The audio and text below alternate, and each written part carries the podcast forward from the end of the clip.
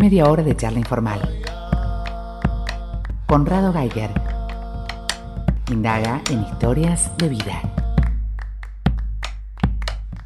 Giros imprevistos que producen cambios para siempre. Un antes y un después. Historias fragmentadas. Un programa federal de derechos humanos.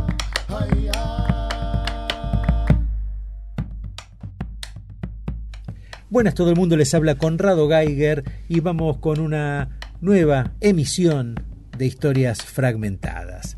Hoy volvemos sobre el tema de la identidad, vamos a estar hablando con un nieto restituido y me parece interesante abordar esas historias. Yo tuve el privilegio de entrevistar a muchos de estos nietos cuando yo hacía en esta misma emisora el programa Radio por la Identidad, cuando recién habían, eh, se habían encontrado con esta verdad y me resulta muy estimulante volver a hablar con ellos 15, 16, 17 años después, eh, volver sobre los mismos temas y ver eh, el camino que han recorrido y cómo ellos mismos lo ven.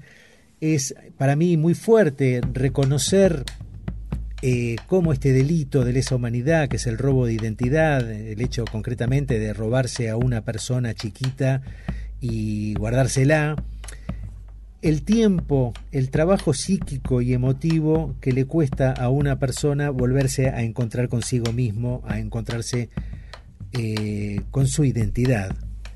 Vamos a estar conversando con Leo Fossati Ortega, hijo de Inés Beatriz Ortega y Rubén Leonardo Fossati, ambos desaparecidos en enero del 77, y Leo que nació en cautiverio el 12 de marzo de ese año.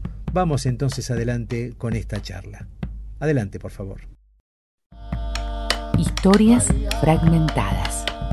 Un programa federal de derechos humanos. Buenas noches, Leo.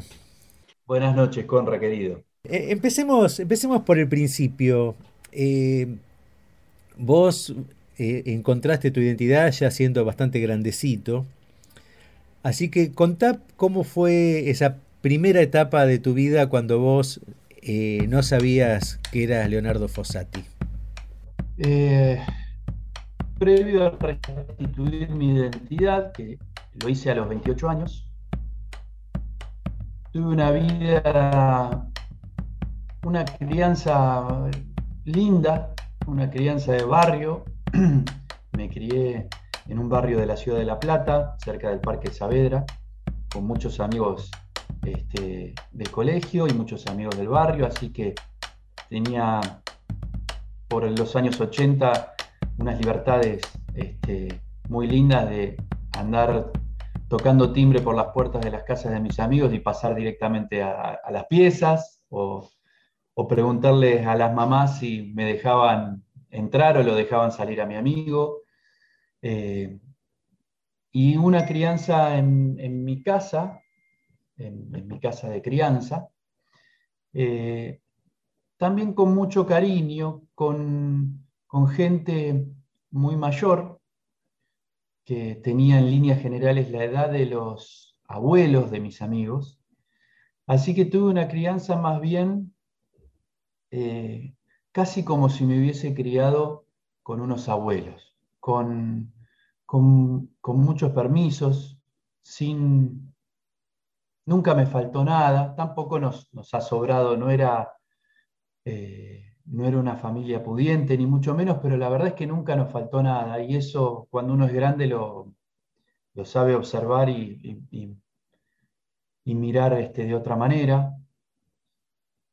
Pero a la vez me faltaban cosas muy difíciles de explicar, muy difíciles de explicar, que por supuesto cuando era chico no, no las sabía distinguir, pero que siempre las, tuve desde muy chico, que tenían que ver con, con lo interior, con, con lo de muy adentro. Eh, y que cuando era chiquito, seis años, siete años, ahora a la distancia, o mejor dicho, mucho tiempo después, lo fui viendo que se, se expresaba por juegos, ¿no? Yo lo he contado varias veces, pero era muy simbólico porque y muy ilustrativo, que a veces cuando Cuando me iba a bañar me miraba al espejo creyendo que detrás del espejo estaba la realidad y que lo que yo estaba viviendo era una película. Y eso, por supuesto que yo en su momento no lo analizaba de esa manera, sino que jugaba. Y, siempre aclaro que en los 80 no existían los, los Gran Hermanos ni los reality shows, pero este, proyectaba como que detrás del espejo estaba la realidad. Muchas veces a modo de juego eh, quedaban esas preguntas. Conrado Geiger está en Nacional. Historias Fragmentadas, un programa federal de derechos humanos. Pero la verdad que en respuesta a tu pregunta, mi vida, yo tuve una infancia muy linda, porque tuve una infancia con muchos amigos que hoy, que hoy este, lo seguimos siendo, o sea, tengo amistades de más de 40 años y esa es una familia que uno va eligiendo. Eh, y que todas esas amistades también fueron parte de esta restitución de identidad, que vino muchos años más tarde. Pero que mm, mi vida previa a, conocer mi identidad, sobre todo en, la primera infancia, fue muy linda. Después en la adolescencia eh, fue tomando otros matices y llevado más al lado de, mi identidad, ahí sí fueron apareciendo las preguntas y no tanto a modo de juego, sino más bien a querer conocer la verdad y querer, este, querer sacarme esas dudas que rondaban por mi cabeza. Y que al principio fui preguntando de manera tímida, este, como me fue saliendo, y generalmente iba encontrando respuestas este, como cuando uno empieza a preguntarse por Papá Noel. No, ah, ¿cómo Respuestas evasivas de una situación que uno empieza a dudar y que cuando empieza a atar cabos te das cuenta que, que va para ese lado, pero que uno prefiere creer en Papá Noel porque sabes que detrás hay una historia eh, que puede ser difícil. Y bueno, yo durante algunos años creí en Papá Noel, o mejor dicho, preferí este, seguir así, creyendo en eso. Historias Fragmentadas, un programa federal de derechos humanos. Sabiendo que, o mejor dicho, por, el conocimiento que yo tenía hasta ese momento, imaginaba que era muy posible que la familia con la cual creía mi familia hasta ese momento no era mi familia biológica. Creía eso por estos indicios que fui viendo que, era gente mayor, que, no teníamos un parecido físico. Este, yo tengo una hermana de crianza, ella tampoco es hija biológica, y la verdad que no nos parecíamos ninguno de los cuatro este, ni, en estaturas, ni en color de piel, ni de ojos, ni de pelo. Em, después teníamos muchísimas fotos, muchísimas fotos y filmaciones, inclusive de, desde muy bebés, desde muy chiquitos, pero no había una sola foto de ninguno de los dos embarazos. Eso también hacía ruido. Y todas esas preguntas que no tenían respuesta generaron una pregunta mayor que derivaba en, eh, en esta duda. Y esta duda nunca tenía respuesta concreta. Siempre no, no, no, no, si vos naciste en, tal hospital, en tal lado. Entonces, bueno, por un lado, uno cree en, en sus padres, en aquel momento, digamos, ¿Cómo no vas a tener confianza en ellos? Eh, y por el otro lado, las historias que uno conocía de adopción siempre tenía que ver con historias de abandono. Entonces yo cuando imaginaba esa situación decía, bueno, si a mí me adoptaron, evidentemente es porque del otro lado hubo una familia que, me abandonó. Y durante un tiempo, eh, varios años, mantuve un pensamiento casi de autodefensa, de decir, bueno, si mi familia me abandonó, prefiero quedarme con, la familia que, me eligió. Y, y esa fue la manera de acomodar ese tema y seguir con mi vida. Historias fragmentadas. Yo fui papá muy joven, a los 20 años, y la mirada sobre un montón de cosas fue cambiando. Y sobre todo la paternidad me fue cambiando. Y fui entendiendo que esa idea que yo tenía, sin tener la confirmación de no ser hijo biológico de esta familia, pero era una idea que ya tenía en la cabeza, donde a mí me habían abandonado y esta familia me había criado, eh, ya, no, ya no estaba cómodo en mi cabeza. Y me empezaba a hacer ruido de nuevo. Y me empezaba a preguntar qué le habrá pasado a mi familia biológica, pensaba en ese momento, para abandonarme siendo yo padre, digo, las cosas que te tienen que pasar en la vida para tener que abandonar un hijo o una hija. Así que ahí volvieron las preguntas y ahí volvió el tema más fuerte, también entendiendo, sobre todo, de que no quería heredarle esa duda a mi hijo, sino que yo quería conocer mi origen y entendiendo que mi origen también era el origen de mi hijo ya. Entonces, ya tenía una responsabilidad. Y ahí este, salí a averiguar más fuerte y, y bueno, tuve la suerte de encontrarme a las abuelas en el camino. Así que esa, esa fue la previa, resumiendo muchos años de mi vida en, en pocos minutos. Historias Fragmentadas, un programa federal de derechos humanos, nacional, la radio pública. Bueno, uno pasa por muchas, yo pasé por muchas etapas y después me di cuenta que este, conociendo muchas historias, esas etapas se van repitiendo bastante. Cuando me decido a buscar, em, empiezo a interpelar a mi familia de crianza em, y ahí me cuentan la verdad. La verdad de que no era hijo biológico, que ellos me habían ido a buscar a, la casa de una partera, que ellos estaban buscando, mediante trámites este, de adopción, primero en el año 72, y ahí cayó mi hermana de crianza, que no tuvo una adopción legal, eh, cayó en, la familia por intermedio de un contacto de un médico amigo.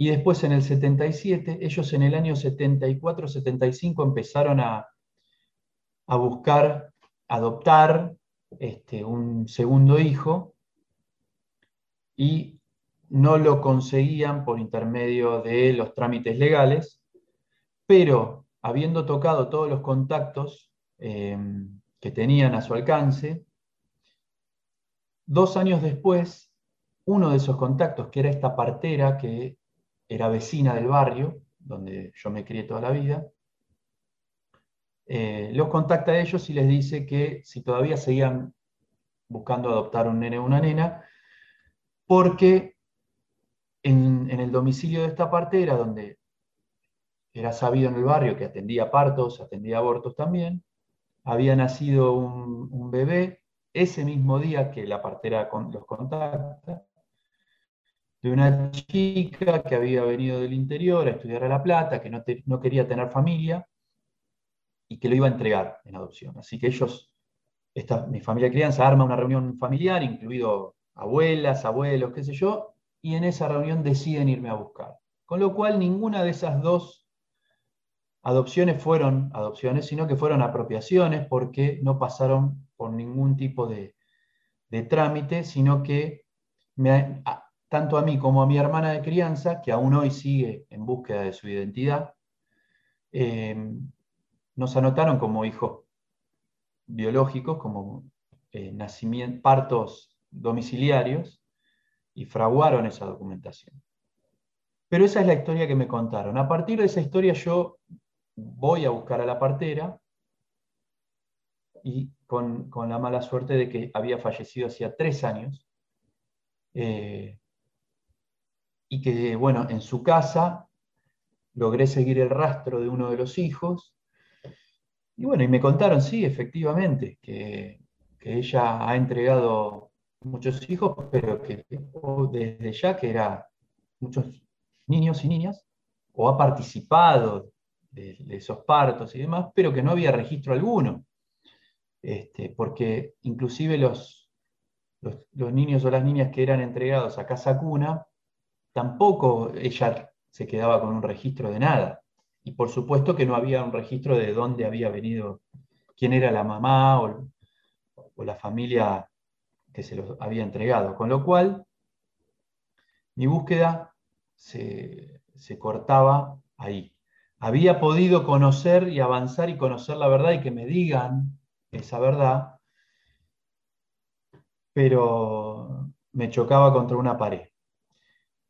¿Y cómo me acerqué a abuelas? Estudiaba teatro en aquel momento ahí en Capital y, en, una clase de teatro con una, una, amiga maravillosa, ahí en una improvisación, en un ejercicio de teatro de cinco minutos, había que improvisar cinco minutos lo que uno quisiera y vos fíjate cómo te quedan estos temas siempre latentes, que en el medio de la improvisación se me ocurrió improvisar los últimos cinco minutos de mi vida. Y ahí, como cuando uno improvisa, se, puede, se agarra de ciertas cosas, pero sale lo que sale en ese momento. Y lo que salió en ese momento, agotando esos cinco últimos minutos de, de la vida de este personaje, fue el arrepentimiento de no haber buscado su identidad. Ese arrepentimiento de saber y no haberse animado a buscar. Y me estoy yendo de esta vida sin siquiera saber quién soy. Conrado Geiger está en Nacional. Historias Fragmentadas, un programa federal de derechos humanos. Me bajé de, de ese ejercicio este, que la verdad que estuvo buenísimo. Y, y esta amiga me dice, hijo de puta, ¿cómo se te ocurrió eso? Muy bueno, qué sé yo. Le digo, bueno, la verdad es que, lo que me, en parte es lo que me pasa a mí. Bueno, le conté toda la historia y me dijo, pero ¿por qué no vas a las abuelas? Le digo, no, porque yo no me crié en una familia de milicos. Es más, eh, ideológicamente no son militantes, pero son radicales, son alfonsinistas que yo era muy chiquito y salimos a festejar a los bocinazos, a la vuelta de la democracia. Digo, no va por ahí. Me dice, no, no, en abuelas hay de todo. Andá a las abuelas porque te van a ayudar. Naciste en el 77, hay miles de historias. Y ahí me abrió una puerta. Ese día, posterior a esa clase de teatro, se me, se me volvió a abrir otra puerta. Historias fragmentadas. Así que fue fue de, esa manera que me acerqué a la filial de Abuelas de La Plata eh, y les conté esta historia. Así que ahí me empezaron a tomar todos los datos, todo lo que vos ya sabés. Me, contaron cómo es la búsqueda, me dieron confianza. Yo fui con, todo, con toda mi desconfianza, no por las abuelas, sino aclarando algo que después vi que era bastante común en muchos otros casos, que es si, esta, si mi búsqueda le puede generar algún quilombo legal a la familia que me crió, eh, no quiero buscar, eh, ojo, con, con todos esos pruritos, no dándome cuenta de que yo estaba en todo mi derecho de buscar y saber quién soy, por encima de cualquier otra cosa. Y eso lo fui entendiendo, por supuesto, con el tiempo. Pero así me acerqué a abuelas, así caí en abuelas. Historias Fragmentadas, un programa federal de derechos humanos, nacional, la radio pública. Bueno, a partir de, conocer mi identidad em, empecé a, empecé a sentirme identificado por primera vez en mi vida en un montón de cosas. Un montón en serio, no, no las más obvias, que son hermosas, las más obvias son hermosas. De, ver una foto de, de chiquito de tu mamá, yo de chiquito era idéntico a mi mamá, idéntico. Poquito lo de Horacito, o, lo de muchos otros casos que, decís, ah, claro, por primera vez te ves parecido a alguien, pero encima muy parecido. Y después este, me fui pareciendo más a mi viejo, pero también en, esa infancia que tuve, eh, cuando me iban contando historias de mi, papá, sobre todo, se repetían un montón de, anécdotas y de situaciones, de personalidades, en el secundario también. Y, la verdad que eso, eh, eso me encantaba porque no, no las forzaba, sino que a medida que me iban contando de, mi mamá o de mi papá, eh, me, aparecían anécdotas mías que iban, eh, iban este, en paralelo, eran, parecían vidas paralelas. Increíble, increíble. Inclusive hasta en gustos de, comida, de cosas así, y que por momentos eh, paraba la pelota y decía, bueno, no, no, por ahí soy yo que estoy tratando de encontrar coincidencias y después decía, no, no, si yo no conté nada de mi vida, me están contando mi familia, que eso fue, es algo simbólico muy fuerte. Yo, como vos bien sabés, cuando, cuando restituí mi identidad, yo hablaba de mi familia, por un lado, y mi familia biológica, por otro lado. Y de manera natural, en este proceso, de, restitución de identidad, empecé a nombrar a mi familia y a mi familia de crianza. Mi familia es mi familia y mi familia de crianza, que no la desconozco, nunca la, y nunca lo desconoceré, que la he puesto en duda, que, la he puesto en duda, en serio, y he tomado distancia en estos procesos buscando lo que para mí era justo. Eh, y, han ido a la justicia. Y, yo investigué, investigué con dolor, porque desconfiaba de la gente que me crió y que, y que yo tanto quise. Y digo tanto quise porque ya fallecieron los dos. Eh, así que el dolor no, fue ajeno tampoco a, este proceso pero hice lo que siempre creí justo. Y, eso a mí me hizo muy bien, porque las cosas, ese rompecabezas terminó de encajar eh, mirando a las cosas de frente. De ningún, en, ningún caso, digamos, por supuesto, como todo el mundo, con aciertos, con errores, pero en ningún caso eh, me hice el, distraído, digamos, me hice el boludo. Siempre actué en consecuencia de lo que sentía y lo que pensaba. Y hoy en día eh, estoy muy orgulloso de eso porque eh, es mi identidad. No solamente recuperé mi identidad, sino es lo que hice con eso. Y hoy mis hijos, ya no solamente Tomás, sino que son tres, Ciro e Inés, conocen perfectamente este, su propia identidad, la de su familia, que tuvieron este, abuelos con una historia hermosa y con una historia dura a la vez, y lo, y lo hablan abiertamente, eh, sin ningún peso, por supuesto, los dos más chicos son muy chiquitos, pero lo tienen clarísimo. Inés, la más chiquita de todas, sabe que lleva el nombre de su abuela, de mi mamá. Eh, y uno pisa de manera diferente. Historias fragmentadas. Para mí fue no, no un antes y un después solamente con los temas que ya tanto conocemos, con el nombre, con el apellido. Eh, fue un antes y un después en, en la manera de caminar en la manera de caminar, o sea, en todo. Eh, en mirar de frente,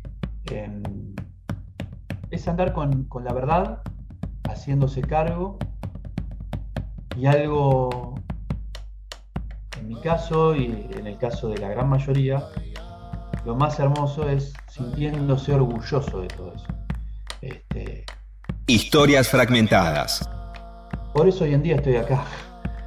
Eh, esta charla la estamos teniendo desde un espacio para la memoria, eh, donde fue un ex centro clandestino de detención y donde pasaron mis viejos y donde yo nací. Y donde uno quiere, yo quiero reivindicar la historia de las más de 250 personas que pasaron por acá, eh, porque es, es una oportunidad, es un proceso a nivel país eh, que, venimos viviendo desde hace muchos años, gracias a los organismos de derechos humanos, gracias a las políticas de Estado que en, un momento vinieron, y que hoy en día creo que nuestra generación, yo me siento con la obligación de apuntalar esos procesos, aportando mi granito de arena desde el lugar que cada uno tiene. Eh, Historias fragmentadas. La verdad es que fue un, fue un proceso que cuando uno mira para atrás hasta no lo puedes creer. Puedes decir, todo esto pasó. Eh, y yo, la verdad es que me siento un afortunado. Buenísimo, Leo. Muchísimas gracias. Al contrario, al contrario. Gracias a vos, Conra, y siempre, ojalá tengamos una tercera entrevista dentro de 20 años y hablemos de todas las cosas que nos van a pasar en estos próximos 20 años. Todas estas cosas lindas. Esto fue todo por hoy. Será hasta la próxima.